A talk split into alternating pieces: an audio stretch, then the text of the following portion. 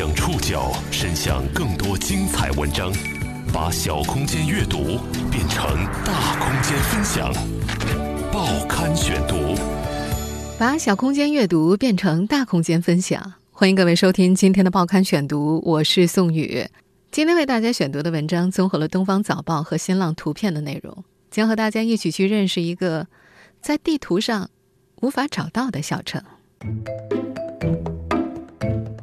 网络社会的原住民对四零四这个代码应该非常熟悉，它代表出错，代表页面不存在。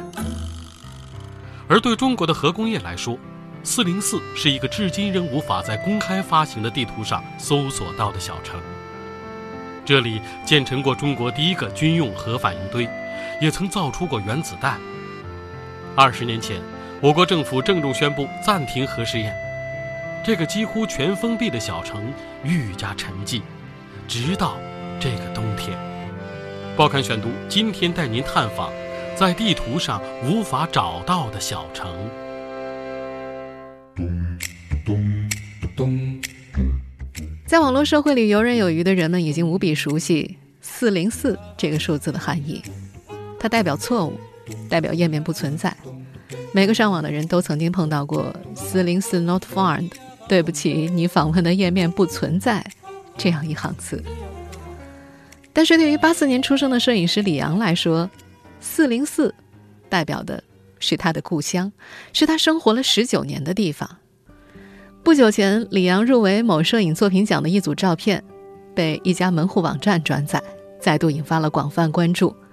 在他为自己的摄影作品所配的文字当中，这位年轻的摄影师写下了这样一句话。不管是在公开发行的纸质地图、电子地图、城市列表、车牌号、电话区号、淘宝可送达的城市列表上，你都找不到我出生的四零四城。那组照片把这个之前少有人知的四零四合成再度推到了公众视线当中。四零四是一个地级市的代号，它只有代号没有名称。四零四的诞生与中国核工业的发展。有密切联系，因此它的存在长久以来都是被严格保密的。在神秘的四零四，建成过中国第一个军事核反应堆，也曾经造出过原子弹。一九九六年，中华人民共和国政府郑重宣布，从当年的七月三十号起暂停核试验。于是，这个代号四零四，几乎全封闭的半军事化小城，只能保持高度的秩序化，在仿佛凝固的时间里。褪尽荣耀后沉寂。在李阳的那组照片里，四零四看上去就像一个很普通的被废弃掉的北方小城。城里有湖，有公园，有假山，但是仔细想一想就能够发现不对。戈壁沙漠上怎么可能有这些呢？湖、公园、假山，都是人造的。李阳说。在日常生活中，他们管自己生活的地方叫做“合成”。在那篇文章中，李阳写道：“从1958年建造开始，国家就把全国最好的工人、劳模调了过来。因为这个，404集结了各行各业的高人，不光有核专家，上海冠生园最牛的顶级厨师，南京路上的劳模售货员，各地最好的技工，全都调到了404。目标只有一个：举全国之力，造出原子弹。”这座小城里的人们已经习惯了自己的事情自己解决，不仅仅是造原子弹的工厂，整座城都是人造的。李阳的爷爷和父亲两代人在这座小城里种树、挖渠、盖楼，他们从祁连山山脉引来水源，他们还给自己造了座公园，里面有一架退役的战斗机，有一座流水假山，还有五个笼子，第一个笼子装熊，第二个装鸟。第三个装猴子，第四个装孔雀，第五个装梅花鹿。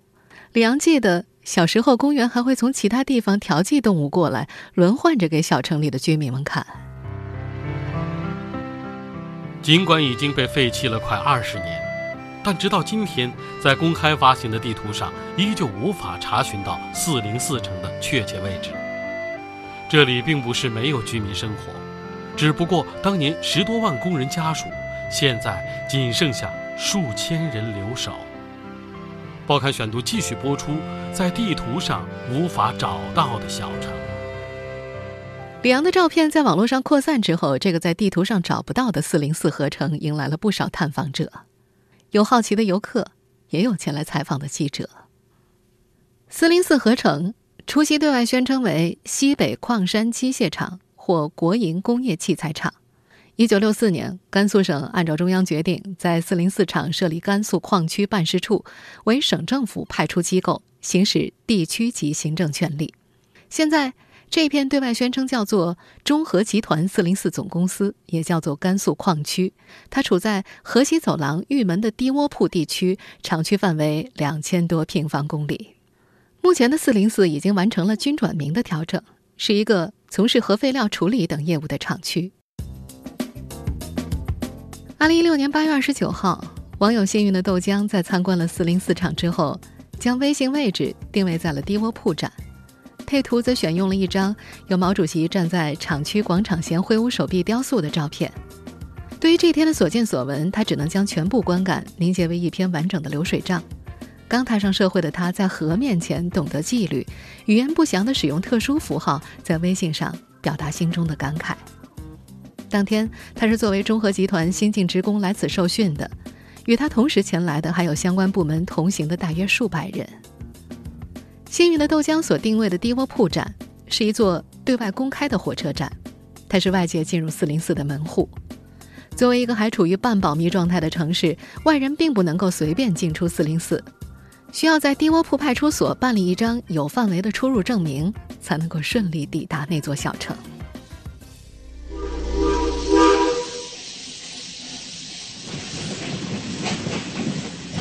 车站。是四零四和外界连接的最主要入口。人们都知道，车站历来是城市里环境最为混乱不堪的地方。可是，在四零四，这里整洁有序。这里的人们或坐在长椅上，或站立于商店门前，像是一尊尊雕塑，又如同是监视探头一样，一动不动地望着在他们视野内可能存在的移动物体，直至消失。再寻找下一个出现的目标。记者刚到的时候，尤志荣就在其中，他的鼻梁上还架着上世纪流行的金丝边眼镜。尤志荣是当地的老司机了，四十六岁，合成第二代居民。他熟门熟路的带着记者穿行于四零四各处。在偏离主干道的小街上，砖土合成而建造的低矮房子被风沙洞穿，有一张相片躺在地上。相片上有只孔雀，拭去相片上的尘土，才发现是小男孩和孔雀的合影。尤师傅伸出手指指向远方，说：“那里啊，还有更多这样的房子呢，成排成排的。”他说的“那里”指的是距此大约六十公里深处的五华山里的一座前四零四生活区。六十公里之外的那片生活区，建于上世纪六七十年代。当时国家经济落后，为了改善职工的生活，还搞了一个很大的农场，栽种粮食，生产自救。有曾经在这儿生活的居民在网络上留下这么一段文字：在五华山时的生活是清贫的，但那段日子却是人生中最快乐的一段记忆。不过，形势很快发生了变化。由于当初生活区的选址距离核生产基地至少五十公里以上的路程，造成诸多不便。正当来自全国各地的建设者扎根在此开荒种地、建设家园之际，几乎是一夜之间，所有人接到了上级命令，搬迁到低窝铺，只留下短命的空城，孤守一方。尤师傅继续伸手指向远处一片土褐色的群山，说：“那片山头啊，还有好多墓碑呢，工人去世后不可能带回老家呀，就在那边埋了。”尤师傅开着小车，带着来访者。由南往北，穿越整个四零四城，行驶大约十公里，便越过铁轨，到达生活区的边界。再往前，远远的便能看到六只巨大的核基地冷却塔耸立着。这里沿途没有见到任何警示标志，也无人看守，除了附近电厂烟囱喷薄出来的烟雾，四下里是寂静无声的。铁轨横卧在路中央。一端沿着山坡通向嘉峪关，另一端则消失在四零四的深处。一位不愿意透露姓名的业内人士介绍，四零四厂于二零零六年把生活区搬迁到了嘉峪关，原来的十多万工人家属现在仅有数千人留守。工人每天上下班都会乘坐厂区专列，在嘉峪关和厂区之间来回的跑，单趟车程为一小时四十分钟。随着四零四的搬迁和企业重组，单位不存在了。小城里的人们也逐渐外迁，留守在这里的人大多对这里有些感情。报刊选读继续播出，在地图上无法找到的小城。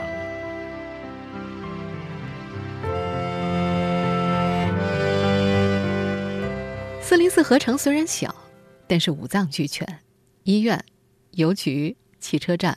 宾馆、超市、公安局、看守所、戒毒所、驻军部队散落在街头巷尾。在阳光晴好的天气里，主干道上人就会多一些，人们三三两两站在路边东张西望，彼此间也不搭话。街头卖瓜就一个摊位，小贩也不吆喝，谁上来给五块钱，咚咚咚敲几下，抱起瓜就走，整个交易也不见说一句话。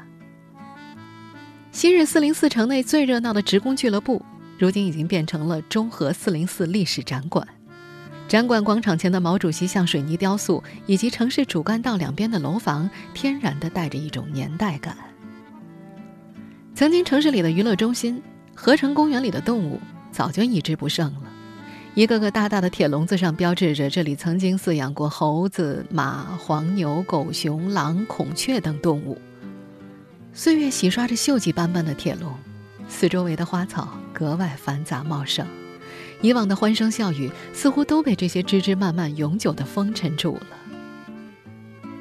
爬上合成公园的假山，后面就是一望无际的戈壁滩，这里可以眺望到远处核基地的冷却塔。根据原来的居民回忆，这一片也曾经是处决犯人的地方。常年在本地开车的尤志荣师傅说，四零四厂区的海拔相对低一些。属于戈壁滩上的一片绿洲，生产和生存的条件也就好一些。他在这儿开车挣点小钱养家糊口。在他看来，这里的荒漠无边无际，远离城市人群。将中国最为重要的核基地设置在此，首要解决的是安全问题。其次，一九六四年，中国第一颗原子弹爆破实验在新疆戈壁滩上发射成功，两地相距不远，为生产局运输等联动上提供了便利。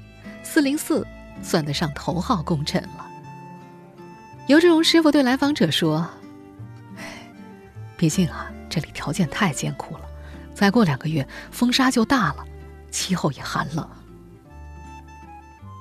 毛远东是十九岁的时候来到四零四工作的，他见证并亲历了合成的发展与变化。他觉得七十年代的四零四像个小县城，兰州那会儿楼房也不多，三三两两不集中。但是四零四这儿的街区有四到六层楼房连着楼房。不过，改革开放之后，地方上都在快速发展，四零四却一年不如一年，就再也没有变化了。而作为生活在四零四的第二代，尤师傅却看得挺开的，他没有外来城里人的多愁善感。他说：“想当年啊，这儿的苹果专人看守，现如今啊，无人培育施肥，谁都不爱吃。”他从树上摘了一只鸭蛋大小的苹果，色泽看起来很娇艳，可吃到嘴里却味如嚼蜡。他还说：“一度这儿的男职工太多了，女同志太少，上级专门从湖南等地特招几卡车人过来。哎，当年的公园里到处都是游人，人们在这儿谈情说爱啊，小孩子追逐打闹啊。”说着说着，尤师傅兴致不减。他不死心，又跳起来够了一只梨，一嚼满口木渣渣的。比起第一代开创四零四的老职工，尤师傅觉得自己挺幸运的。九十年代初从部队复员回来，一身的血气方刚，没事儿就喝酒打架，要不然就整日扶墙走，晕乎乎的不晓得要做什么。最终，铁饭碗没了，在户籍的约束之下，他也没能走出四零四，依旧在这个弹丸之地生存。娶妻，生子，繁衍后代。在大部分人都迁离四零四的情况之下，他选择留了下来。他说：“哎，生活在这三十年了，有感情啊。”入夜之后，四零四最热闹的地方还是点着彩灯的宾馆、饭店和超市门口。红焖羊肉算是当地各家的拿手好菜，但食客并不多。周边宾馆的价格不菲，套房三百八一间，内部设施和一般县城的同类水准相当，也没有任何优惠。价格便宜的七十块钱一间，仅提供公共卫生和沐浴间，房源有限，如果没有预定的话，就有睡大街的可能了。仅有的两三家超市所售的货物也是以实用为优先，基本能够满足生活之需。银行不保证随时可以提到款。一名在此保卫404的军人曾经央求超市店主帮忙提五千块的现金，双方商议要收取百分之二的佣金。实际上，404的转变早就已经开始了。根据《每日经济新闻》今年八月的报道，国家批下来了。千亿级核能大项目在甘肃流传，让当地很多企业颇为兴奋。而四零四早就成为军转民的企业，这里是一家具有专门从事处理核废料等业务能力的工厂，对于拉动甘肃经济，是一次契机。在中国核工业发展史上，四零四合成并不孤独，像四零四这样的绝密禁地还有许多。在曾经人迹罕至的荒漠戈壁、荒山野岭，开拓者们筚路蓝缕，创造和见证了中国核工业起步和逐渐壮大的历史。报刊选读继续播出，在地图上无法找到的小城。作为共和国两弹工程的重要支撑，上世纪五十年代末六十年代初，大批科研人员和技术工人放弃在城市中相对优越的工作和生活条件，从全国各地。奔赴各大核工程基地。由于工作内容严格保密，这些厂矿除了对外名称之外，往往还拥有一个由三个数字组成的代号。地图上找不到他们的位置，寄信地址也通常只是某某市某某号信箱。当时他们中的许多人也不清楚自己所从事的是原子弹事业，只是每天坐着专列进厂矿上班。对于工作的具体内容，上不告父母，下不告妻儿。四零四合成的一位居民曾经讲过这么一个故事：有对夫妻分别在四零四基地的不同厂区上班，但互相不知情。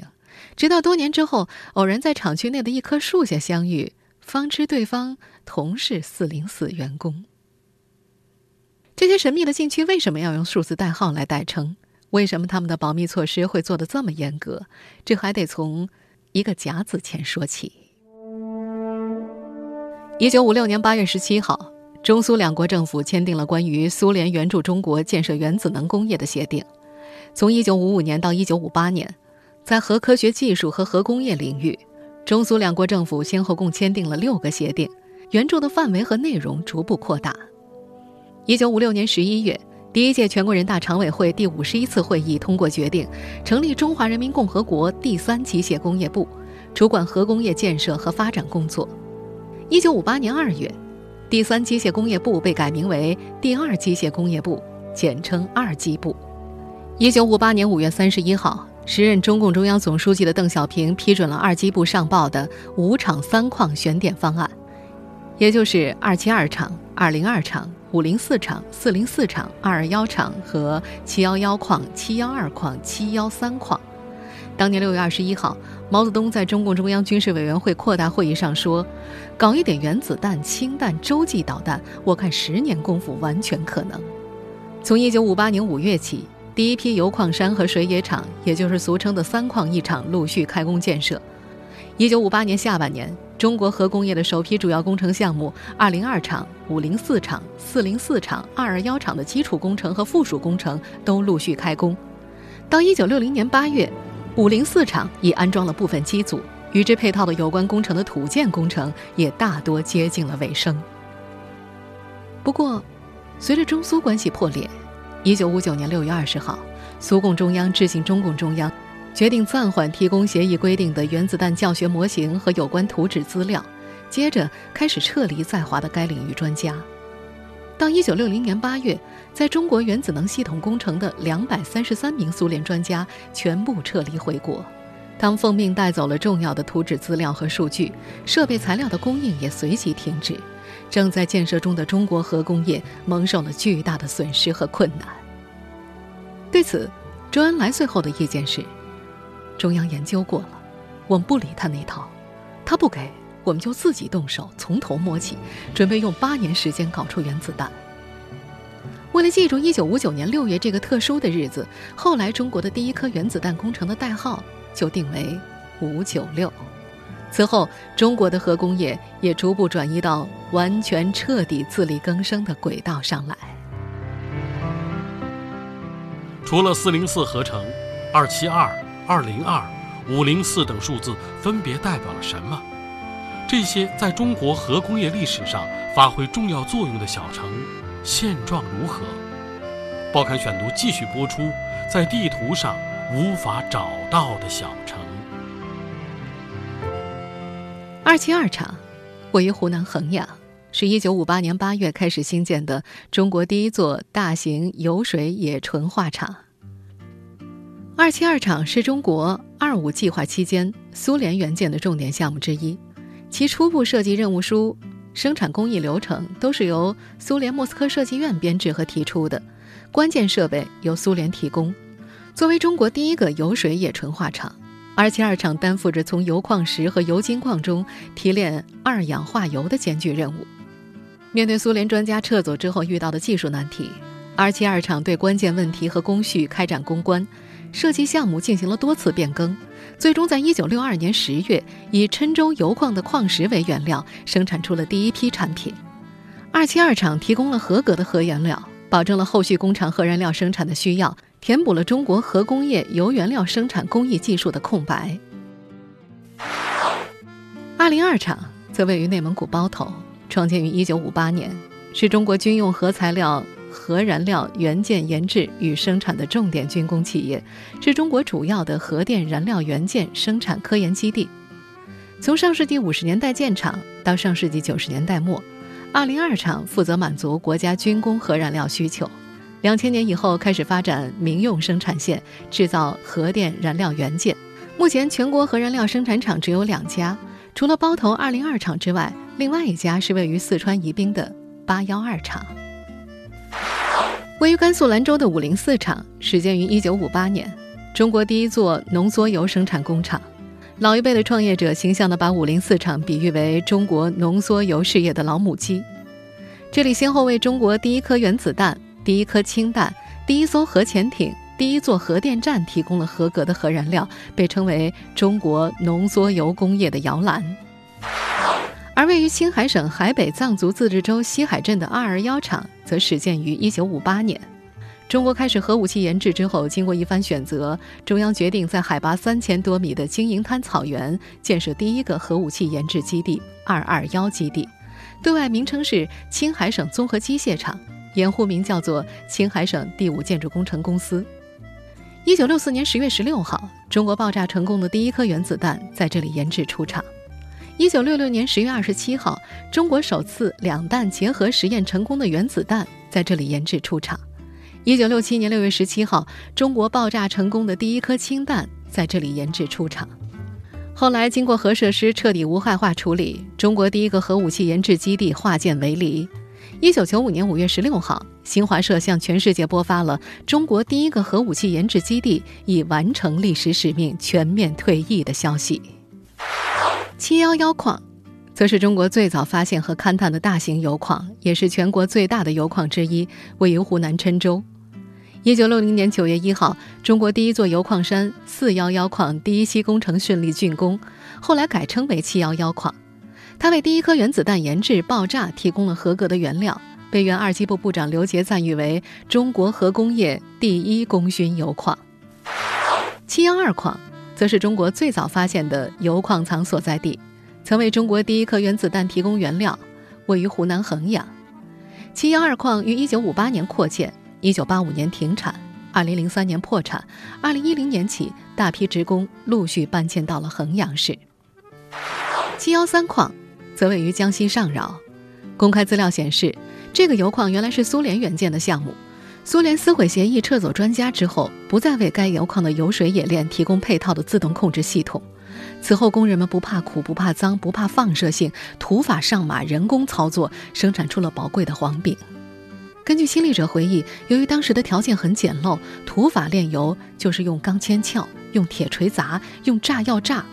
粉碎矿石之后，再装入水缸木桶中，用稀释的硫酸浸泡，用纱布做豆腐般反复过滤矿石，接着沉淀烘干，提炼出一种俗称为黄饼的重油酸铵原料。期间，很多工人因为受到核辐射、吸入过量的矿尘而致残，甚至牺牲。正是这些神秘的代号，让中国拥有了自己的核技术，为中国的核工业输送了大量的技术和人才。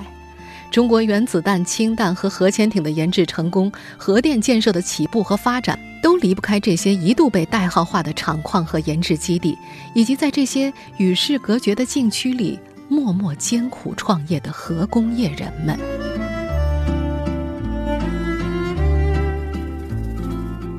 听众朋友，以上您收听的是《报刊选读》，在地图上无法找到的小城，我是宋宇。感谢各位的收听，今天节目内容综合了澎湃新闻、东方早报以及新浪图片的内容。收听节目复播，您可以关注“报刊选读”的公众微信号，我们的微信号码是“报刊选读”拼音全拼，或者登录在南京 APP、喜马拉雅 FM、网易云音乐。我们下次节目时间再见。